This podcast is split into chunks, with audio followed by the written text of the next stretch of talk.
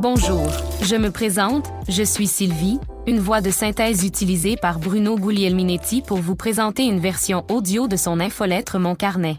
Cette semaine, Bruno vous propose une réflexion sur la haine qu'on retrouve sur les réseaux sociaux.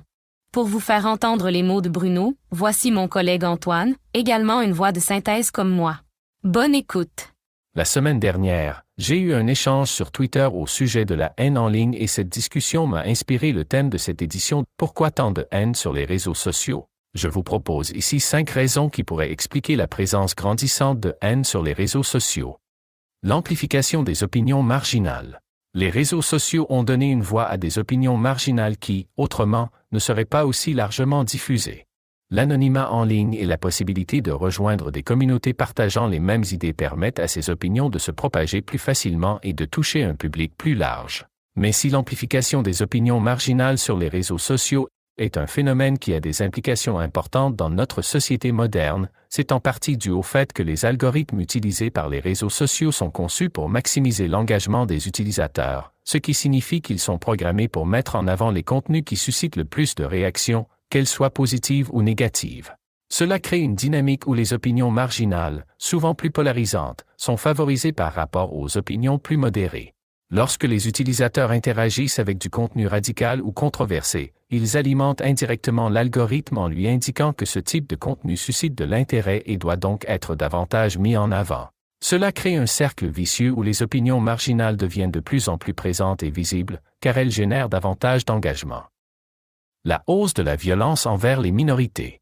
Sans contredit, les discours de haine en ligne ont été étroitement liés à une augmentation de la violence envers les minorités. Et ce qui est tragique, c'est que lorsque des individus propagent des messages haineux en ligne, cela peut inciter d'autres personnes à adopter des comportements violents dans la vie réelle. Ce qui se manifeste par des actes de violence tels que les fusillades de masse, les lynchages et les nettoyages ethniques, qui peuvent entraîner des conséquences tragiques. Et le cercle recommence avec des publications qui réagissent à l'actualité et nourrissent de nouveaux actes, de nouvelles publications.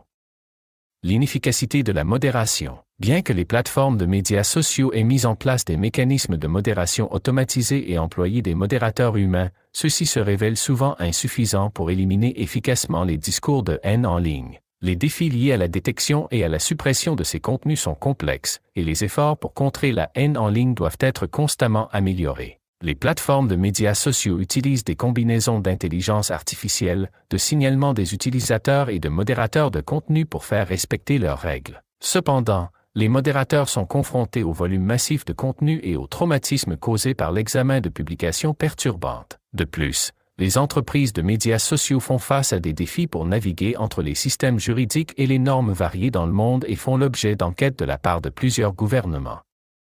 La quête émotionnelle des groupes de haine. Les groupes de haine utilisent souvent les communautés en ligne pour répondre à des besoins émotionnels profonds chez leurs membres. Ces individus peuvent se sentir marginalisés, rejetés ou exclus dans leur vie personnelle ou au sein de la société. Les plateformes de médias sociaux leur offrent un moyen de se connecter avec d'autres personnes partageant les mêmes idées, renforçant ainsi leurs convictions et propageant davantage de discours de haine. La cyberintimidation motivée par la haine touche de manière disproportionnée les groupes vulnérables, entraînant de l'anxiété, de la dépression, ainsi que du harcèlement ou de la violence hors ligne.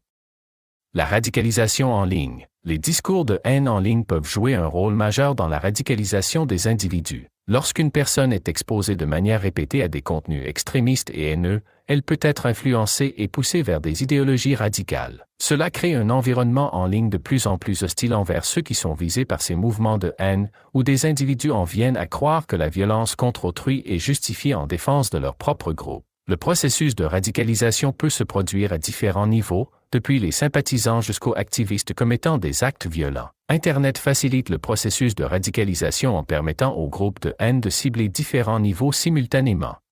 Dans l'ensemble, la présence croissante de la haine et du harcèlement en ligne met en lumière les divisions profondes existant au sein de notre société. Les plateformes de médias sociaux ont un rôle crucial à jouer dans la prévention de la propagation de la haine en ligne. C'est pourquoi les entreprises technologiques doivent s'engager à offrir davantage de services et d'outils pour aider les individus confrontés à la haine et au harcèlement en ligne. C'est leur responsabilité. Ensemble, nous pouvons travailler à créer un environnement en ligne plus sûr, plus inclusif et plus respectueux.